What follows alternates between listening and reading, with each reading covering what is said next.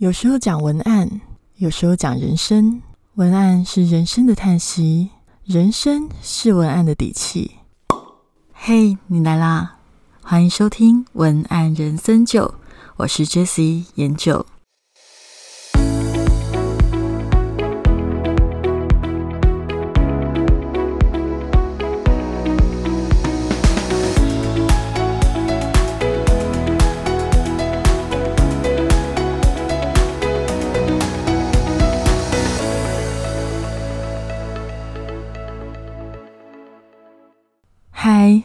我是研究。今天要跟大家聊聊的主题是：文笔不好可以写文案吗？这个问题，我相信是许多听众朋友的问题，也有许多的读者曾经在网络上询问过这一个问题。那这个问题的答案，其实。也有很多不同的版本。那我今天就来跟大家好好的聊聊很常见，但是我并没有正式回答过的问题。那为什么会说很常见，但我没有正式回答过呢？原因是因为老实说，这个问题它并不是非常好回答。理由是，你说文笔不好可以写文案吗？那我想要问你的是。文笔不好，到底你的文笔不好的程度到哪里？文笔不好的程度有很多种哦。我在前面的集数啊，有跟大家聊过，就是我觉得文案人其实都是文字的演员，文案放的那个载体对我来讲就是舞台，舞台下的观众就是读者。那如果你问我文笔好不好，到底能不能写文案？如果你的文笔不好的状况是形容词匮乏，就像说，哎，你可能看到很漂亮的晚霞，你可能只会说真美，然后其他的你可能回答不出来，这个是一种状况。也就是说，你的心里有意识到更精准的说法，可是你的心里虽然知道你这样讲不精准，可是你讲不出。更精准的内容，那就叫做形容词匮乏。或者还有另外一个状况，就是一篇文章你从头到尾完整论述会有困难，也就是它比较算是逻辑上的问题。你可能在写的时候，你有一种觉得它整个结构上哪里好像不通顺，那这种又是另外一种所谓的文笔不好。所以，也就是写作常见的起承转合。如果你平常写文章的时候起承转合都觉得卡卡的，那这个也是另外一种结构上面的困难。那甚至如果有一些人他的工作本来就是跟文字比较没有关系，那也很少在使用写作的能力的话，也有可能。因为太久没有写作了，所以文笔不好的状况是要一句话好好的，呃，写的比较优美都有困难，这种又是一个问题。所以你说文笔不好，到底能不能写文案？哈，其实答案不太一样。我现在就来跟大家分享几个不同的状况下可以怎么应应。第一个状况是刚刚讲的形容词匮乏。形容词匮乏呢，它就好比演员从头到尾只有一件戏服。你想想哦，就是你去看一出偶像剧，然后那个出偶像剧里面啊，那个演员从第一集到最后一集最后一集都穿一样的衣服，这样你会不会觉得有点无聊？无聊归无聊，他如果演的不错的话也还行，对不对？这个就是所谓的形容词匮乏的感觉，就是说你可能表达能力。形容一件事情的技巧有限，但是如果你的结构很有趣的话，确实可以补足这方面的不足。那所谓的有趣的架构，我们也许可以参考现在网络上很流行的二师兄的那一种对话式的广告方式，这样子的业配就是一种比较有趣的架构。那如果你真的就是会有词不达意的问题，你想要表达的意境，你就是写不出来，那种感觉呢，就会很像是演员拿了台词，但是情绪又常常不到位。因为其实文案啊牵扯比较深，就是因为它整个逻辑，它在我的高效好感文案课里面有讲到的，就是关于呃情绪的部分。我有讲过，就是说其实写文案一个部分比较少人提到的，就是气氛。也就是说，文案其实是有节奏的。那那个节奏，呃，写文字的断句，还有你的写选的文字，它就是代表着你的文案的气氛。那个文案的气氛怎么来？就是透过你去掌握你今天的文案到底想要呈现的、想要传递的是什么样的情绪。当你确定你今天要传递的是什么样的情绪的时候，你才会知道你该选什么节奏跟什么字。好，那这个就会比较深。可是这个部分呢？如果你是常常在写作上面，简单来讲就是传达温度、传达情感的时候，会很容易觉得传达不出来，是这一种状况的话，那有可能你就要去挖掘自己过去的经验，或者是去访谈你想要写的那个情境有相似经验的人，想办法要先让自己进入一个。你今天要写文案，想要传递的情绪是什么？你要进入那个情绪，然后你首先进入了那个情绪之后，你才是接着从那个情绪、那个气氛里面去找应该有的节奏跟文字。好，这个可能就比较困难，因为。这个就是比较需要上课才可以懂，可是我简单的来讲就是这样。那你进入了一个节奏、一个气氛，你知你大概可以掌握说，哎，我今天想要传递的轻快的气氛，那这个轻快是哪一种轻快？我自己有一个概念之后，你要去找这一种气氛相似的文案跟节奏。初学者可能比较不好找，又加上前面的词穷的问题。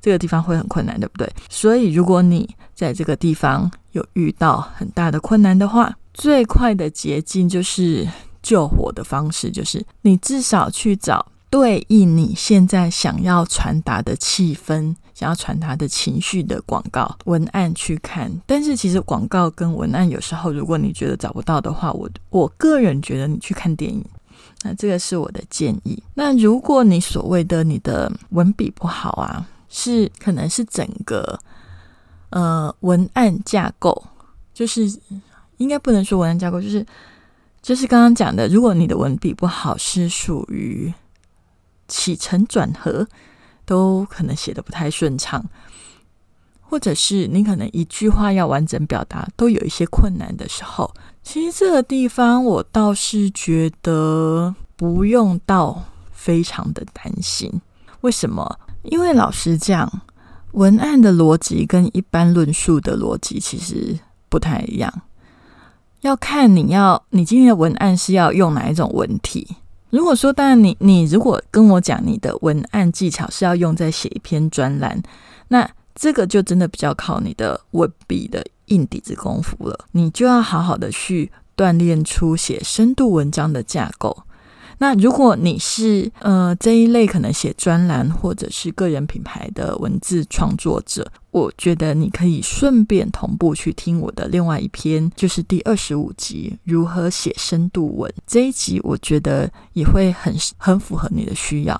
我们常听一个说法哦，就是写文案文笔不重要。我相信有一些人常常在广告上面看到的一个这样子的说法，或者是说。文笔好的不一定会写文案，那这个说法到底对或不对？原则上，比较粗略的来讲，这个说法也是对的。可是我要跟大家解释的是，这个说法从何而来？那这个说法的逻辑是，因为我们在写文案，尤其是行销文案的时候，它的架构跟一般的文章不一样。其实。在写行销文案的初期，有时候会让一些文笔很好的人叠交，也是这样的原因。因为其实如果你在写商业文案，你在写行销文案，你太执着于写作里面的起承转合的时候，你的东西会非常的有可能会太啰嗦，又或者是有可能看起来很无聊。但是并不是完全不是顺着起承转合，而是中间会有很多的变化跟切入点，甚至所谓的好文案跟好的文章价值判断是完全不一样的哦。一般我们在判断写作文章好不好的时候，通常会比较容易在意文字的优美度，你如何用字啊，还有你的逻辑脉络，你的文字的顺畅度。但是你知道，行销文案它重点不是这个，它唯一的标准是什么？消费者愿不愿意买单？所以也就是说啊，只要你的消费者愿意买单的文案，文字不需要优美，只要对胃口。逻辑不一定要完全通顺，只要消费者看得懂、看得舒服。那至于标准在哪里，没有绝对的答案，就看你的消费者喜欢哪一种，标准就在哪里。写文案跟写跟写作完全不一样的地方是，其实写文案。通常利益导向比较多，也就是说，他有一个目标。我写这个文案就是要引导消费者做出一个行动，而且这个行动通常是有利于我。那当然，你会问我说：“那我到底要怎么知道我的这个？”行销文案要用什么样的架构，用什么样标准的字才是最最正确的？最好的方式当然你就是去上课，因为老师啊通常会告诉你一些必要的架构跟思考模式。一般初学者第一次上课的时候都会很惊讶，为什么很惊讶？因为他会很惊讶说：“诶，原来写文案跟写文章差这么多。”这是真的，因为我的课程里面有非常多同学的回馈，他在。课程的一开始的回馈都跟我说：“诶，他上过我课才知道，原来写文案跟写文章完全不一样。原来自己以前都是在写文章，所以你知道写文案跟写文章是完全不一样的逻辑。有时候，呃，写文章的人突然要写文案，那个转换的时候会有一点，有点需要适应啦。就像说写文案写到一半，然后你写写的很习惯的，突然要我们。”改成去写文章的时候，我们也需要一个思维的转换。其实它有一点点不一样，那那个真的是你在操作过的人就会知道，中间有一些很细致，但是又很重要的转折。那这个部分，如果听众朋友你们自己在撰写上面有类似的心得，可以回馈给我，或者是你觉得你也有转换的困难，我也很乐意，你可以回馈给我，也许我也可以给你一些建议，跟你分享我的经验。好，那所以呢，文笔不好，到底可以写文案吗？结论是什么？结论就是要看你想要写到什么程度的文案。就像说，没有经验的演员可以演戏吗？当然可以啊，反正就是看你演的好不好而已嘛。没有经验的演员演戏的时候底子不够硬，可能动作姿态看起来就比较僵硬，对话听起来就比较没感情。因为经验不足，就很容易在处理很多细节的时候显得很不自然。但是。其实你只要随着一场戏的结构去走，通常只要不要有太大的出错，顶多就是精彩度的问题，可是还是可以顺利的演完。所以文笔不好呢，其实文笔不好它会影响什么啊？其实文笔不好，它就是来自于你在写作的经验比较不够，所以你的写作基础也比较不扎实。但是，只要你能够理解文案的原理，呃，还有你今天要使用的行销文案，到底是要使用什么样的结构，练几招套板。虽然我没有很喜欢用套板，但是如果你真的在情急的时候，套板有时候也确实是一个救急的方法。你可以学几招套板，至少可以成功的。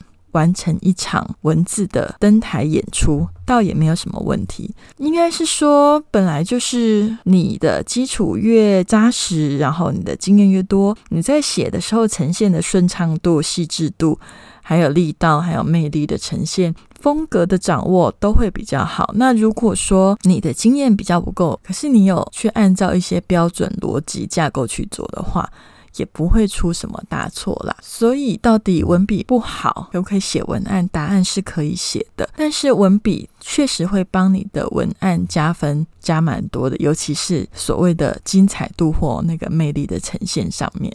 但是我还是要讲，就是文笔好的情况下，因为比较有余裕，因为你文笔比较好，所以你会有比较多的展现技巧。你的头脑里面字库会比较多，文字库哦，我刚刚讲的是文字库比较多。所以在用各种文字的时候，就会写的比较快啦。为什么？因为你比较容易找到适合对应的字，或习惯的语法比较多样。所以在面对各种不同的文案情境，可能你要写大量的文案的时候，也会更容易去做出应对。那当然也比较容易写出独特风格、有差异化的文案。所以想要写出有差异化的文案，通常还是要仰赖一点点文笔。那如果你是自己的品牌，就是说你不是。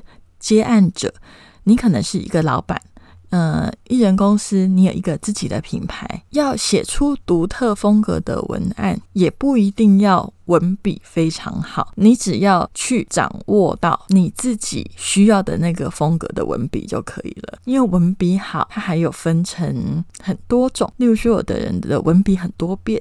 它可以驾驭非常多不同的文体、不同的风格。例如说，好了，我们我在写政治场合的稿子的时候，跟写医美的文案的时候，还有跟写那种比较舒压、生活美感的文案的时候，整个风格是差非常多的。这个部分就会。比较考验到你的文案基础，但是如果你都是统一的一个品牌，例如说，哎，我就是生活美感的品牌，你就不需要让自己有那么多变，你只要能够掌握你自己生活美感的那个品牌，它所需要的风格就好了，难度就会比较低一点。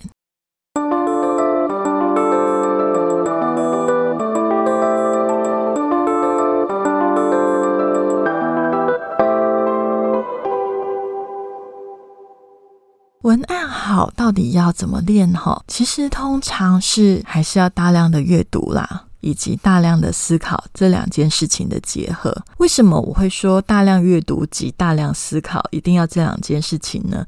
因为大量的阅读可以帮助你增加头脑里面的智慧，智慧就是文字库。我刚刚讲的文字库，大量思考会。帮助你消化那些文字库，并且在逻辑撰写上面变得更严谨。因为你有大量的思考，你在思考过程中，你会训练自己换位思考更为迅速。毕竟知己知彼，百战百胜嘛。如果你可以养成习惯观察人，那当然在撰写文案的时候，就会更容易理解人性，更理解人的心之所需喽。好，那我最后跟大家聊一聊文笔好有没有坏处。这是题外话，文笔好有没坏处？其实老实讲，文笔好有坏处啊。尤其是你如果非常固执自己的文笔好的时候，坏处很容易就到。因为文笔好，它并不是等于吃了无敌星星。有时候聪明反被聪明误，过分的执着自己的好文笔，就会容易看不起白话通俗的写法。那这个就会是大忌。毕竟文案的重点不是在炫技。记得文案重点不是炫技，不是炫耀文字使用的功力，但是很多文笔好的人会不小心落入这样子一个固执。我们要知道，文案只是媒介，透过文字的神奇排列，带给读者的一种如正亲临的真实世界。所以，如果你过分的去雕琢文字，那有时候也会容易跟读者产生距离。但是，什么标准叫做过分雕琢？不就不好判断了，因为这个要去看产品的属性，因为你的产品有一些类型也适合用很雕琢的文字，那我就比较不方便在这里跟大家做太多的判断。如果你有需要，你可以把你的产品丢过来给我看一下，我可以也许可以给你一些建议。好，听到这里啊，会不会有一些朋友就说啊？那完蛋了，我的文笔不好，是不是就没有办法写出精彩的文案？我觉得也不要这样想，因为前面说过了，文笔的重点是要让你的文案有更多的字库，然后有更多的表达的方式，就是会让你的表现技巧比较精彩。那个是文笔好带来的优点，但是文案的重点其实是逻辑架构，也就是说，只要逻辑架构正确，你的文笔。不要太差，不要太差就好了。我说不要太差，就是呃，连基础表达都有困难。通常大部分的人都不会这样，所以只要你的文笔不要太差，基本上问题都不大。就像是一出戏，我们很难每个演员的演技都超强，对吧？但是啊，只要有一个好的编剧，再加上你的演技正常，通常戏都能看。我觉得文笔就像演技啦，超强的演技当然会让你的戏产生出美好的火花嘛。那文笔呀，也通常都会在风格方面产生比较明显的影响。应该是说，文笔好可以帮你的文案加分。如果文笔能够跟商业文案的架构产生正面的合作效果。那确实就容易营造出有销量又记忆深刻的文案，它算是一种 mix 在一起的能力。听到这里，我可能觉得，哎，我的文笔不算差，但是我想要提升，那怎么强求我的文笔能力呢？我会觉得，其实文笔就是一种表达能力，从很多地方都可以练习。但是如果你想要训练完整的论述功力，那就真的要看书。因为通常书籍的编排会有一种循序渐进的深浅架构，所以习惯阅读之后，你的大脑会主动的学习到论述的语法。那当然，我希望你可以多看啦，多看一些种类，不要固定看同一种书，这样子你也比较容易学到各种不同的架构，而不是不小心可能就是只有一种架构，这样子对你来讲也不一定是好事。那万一你觉得，哎，那我现在觉得我的文笔不太好，那我还有需要学文案吗？我会觉得目前的世界趋势啊，嗯，大家应该有人有一些朋友已经知道 Web 三嘛。那其实目前的世界趋势，它会倾向一种文案，应该是趋向一种比较算是叙事能力啦。所以我会觉得文笔好不好这件事情，它不是第一个要项。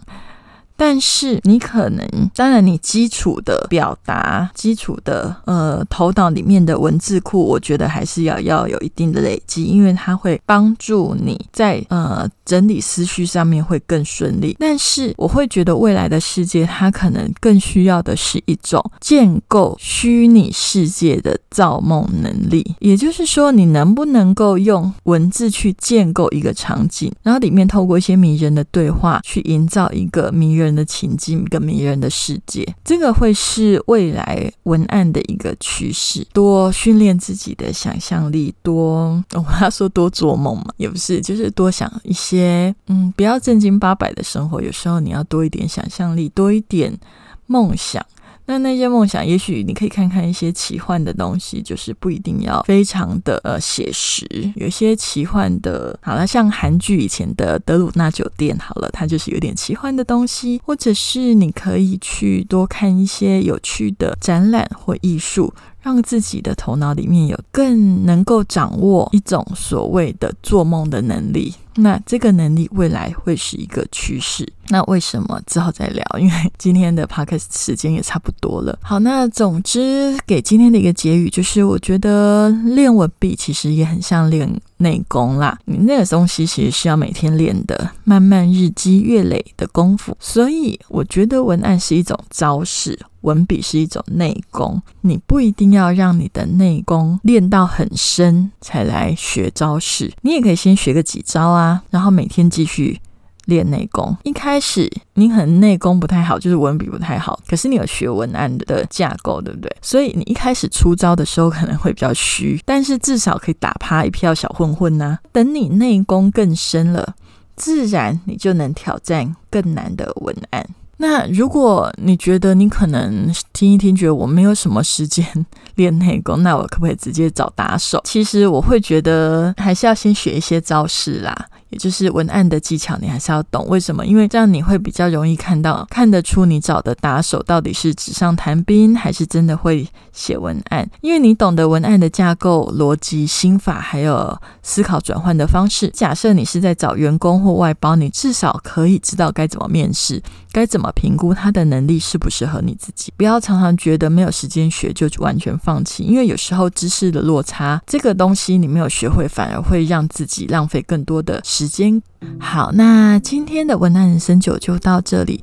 如果你想要让自己的文案有所进步的话，也欢迎你来上我的同理心写作系列的课程。目前有开的是一个很适合文案基础。的人来上的基础课叫做高效好感文案课。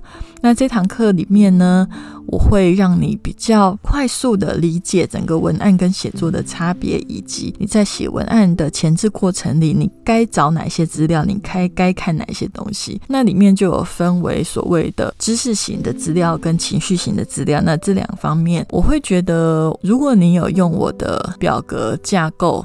去思考、去整理的话，会比你自己去摸索还要快，非常的多。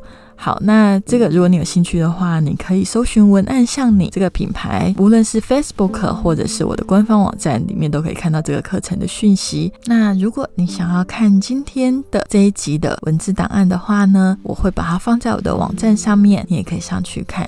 那如果你喜欢今天的节目，欢迎你追踪我以外，也给我五颗星星的评价及留言，很需要你，让我可以继续的把节目走下去。经营节目需要大家的陪伴，所以也很谢谢每一个愿意跟我回馈的朋友。那也很期待新朋友、旧朋友都可以继续的跟我聊聊。好，那今天的文案人生九就到这里，我们下一集见喽，拜拜。